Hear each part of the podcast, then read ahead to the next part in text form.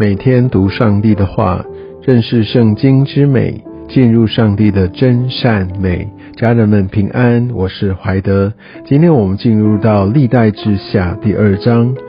我们可以看到所罗门他定义为耶和华的名来建造殿宇，他要开始从事建造圣殿。当然，我们也可以知道，在呃他建造圣殿的同时，呃他也开始为自己建造王宫。而我们可以看到，在整个列代之下，它的一个重点就在于整个圣殿的建造。这样也透过这些的经文，要鼓励那些重回到圣地来重建圣殿的这一群后面的以色列人。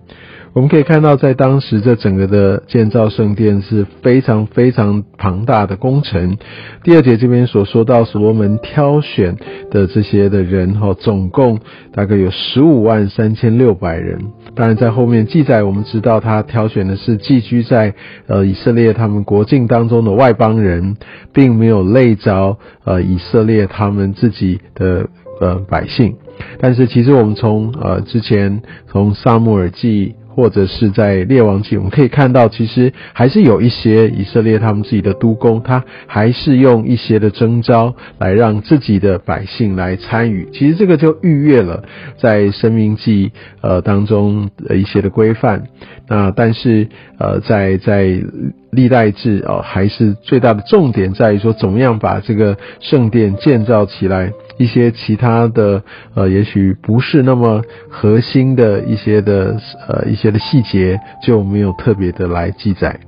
而从经文当中，我们可以看到，呃，这些圣殿的这些的材料都是齐备的，都是非常丰富的。但是以色列他们却缺乏这样的一个巧匠，也缺乏一个监工的能力。因此呢，呃，所罗门他就也许透过在当时在大卫哦跟这个呃推罗王他们的一些的交情，哦，那所以在在这样的一个。呃，协商当中也取得他们所需要的资源，包含这些的木材，包含这些的巧匠，这些的监工，所以我们可以看到，也透过这样的一一个呃。这样的一个一同的呃协力哦，那也许这个呃推罗王西兰他并不是呃基督徒，他并不是真正完全的敬拜耶和华神，但他非常清楚知道耶和华神其实是一个非常独特的呃以色列人，他们是耶和华神所保守所拣选的，所以他对耶和华神是一个非常深的一个敬畏，因为他在呃第十一十二节啊这边就有说。特别十二节，他说耶和华神是创造天地的耶和华以色列的神，而且他给他献上他的赞美。而且他也乐意来给出这些所需要的协助资源。相信在那个时候啊，其实以色列国他们的国力也是比较大的，但是西兰王他们有这样的一个真正的一个策略性上面所需要的一些的人才啊，还有这些的物料。但起码在这个当时，我们可以看到一个很好的一个同工，一个协力。而在今天的经文当中，我们可以看到，在当时所罗门是一个呃也很谦卑、也很务实啊的一个君王啊，特别他也来求助于啊西兰王，他知道。呃，自己的一个限制，所以他取得最好的这些所需要的一切的资源，而且在第六节，他也对自己的身份，还有对神的一个一个地位，啊，他有一个很清楚的一个说明，啊，他就说到耶和华神天和天上的天尚且不足他居住，谁能为他建造殿宇呢？那他就说，他只是在上帝的面前烧香而已。他是一国之君，非常强盛的国的君王，但是他把这一切的尊荣，他知道这一切都来自于神。好，所以我想在这样的一个过程当中，所以所罗门他更是在他的早年，哦，他也真的使用上帝所赐给他的智慧来来做这些的审判，来治理。国家，因为他清楚知道，呃，他所治理的国是上帝的国，而所以他也很尽心的竭力要完成大卫王哦所给他的托付，要把这整个的呃圣殿能够把它建造完成。而在整整整个的一个跟呃推罗王的一个来回的呃这样一个谈话当中，我们可以看到上帝也透过推罗王呃写信对呃所罗门的回答也。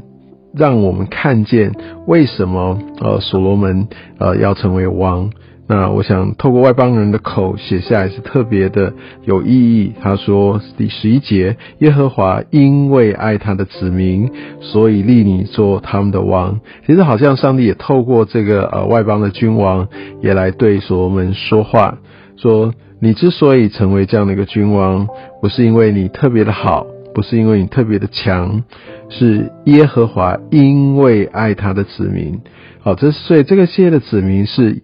耶和华神他自己的子民，而且他让你起来是因为他爱这些子民，所以你必须按照上帝的心意，好好的去对待啊这些的子民。你不可以为了自己的利益啊来去压榨他们，你必须按照上帝给你的智慧来治理他们，来保护他们。所以我想这个是上帝对一个君王很重要的一个托付跟期许，跟甚至是一个期待与要求。然后所以我想，呃，神他往往不会只只是呃透过这个所谓的一个先知而已，或者说呃这些所谓的一个圣徒所说的。当然这些是传达上帝这些恩言，好，上帝话语的这些很重要的来源。但上帝也会使用这些外邦人来传讲、来传递呃他的这些的信息。所以我想我们需要。维持一个开放的一个敏锐的心，也敬畏神，来不要轻看任何神透过各样的管道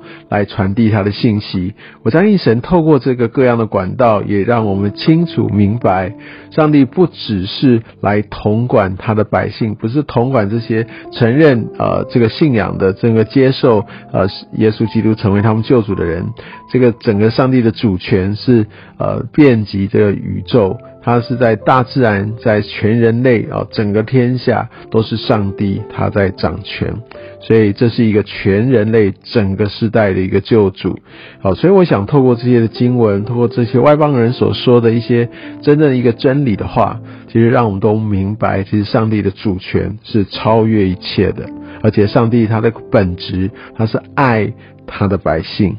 所以，所有的统治者，所有的领袖，我们在带领我们的团队，其实我们都需要来抓住上帝的心意，意思就是要爱他们。最后，我们从这段经文也可以看到，其实我们对呃这些的服饰啊，这些所摆上的，真的需要用一个最高的规格来摆上。我所说的未必是用一个辉煌的，用一个最奢华的方式来敬拜、来建造。那我们必须明白，我们要把最好的献给神。这个最好的，其实当然包含我们的财物，包含我们所领受到在真理上面，比如说我们的奉献、我们的十一奉献、我们的感恩奉献、我们这些的摆上等等。但其实更多的也在于说，我们所看重的，比如说我们的时间。啊，我们的这一切，呃，我们的嗜好等等，我们愿不愿意因为神的缘故，我们来转向他呢？我们愿不愿意把我们生命当中最精华的都献给神？要相信，当我们这样做的时候，乃是对神做出一个最合他心意的敬拜。而且我们可以看到，呃，在整个呃呃所罗门啊，跟这个呃推罗王他们这些巧匠的这些的童工，呃，可以看到他们就有一些。共同的配搭、学习，乃至于这些的记忆，也许在之后就可以呃能够传到以色列国去。所以我们的应愿意的学习、谦卑，然后把这每一个环节能够做到卓越，好用在神的事工上面。无论是我们的服饰，在在教会当中，在小组里，在一些其他的事工、非营利组织等等，为着神缘故，我们愿意摆上我们最好的。我相信这也就是透过这段经文，我们可以抓到的一些核心真理。愿上帝祝福你。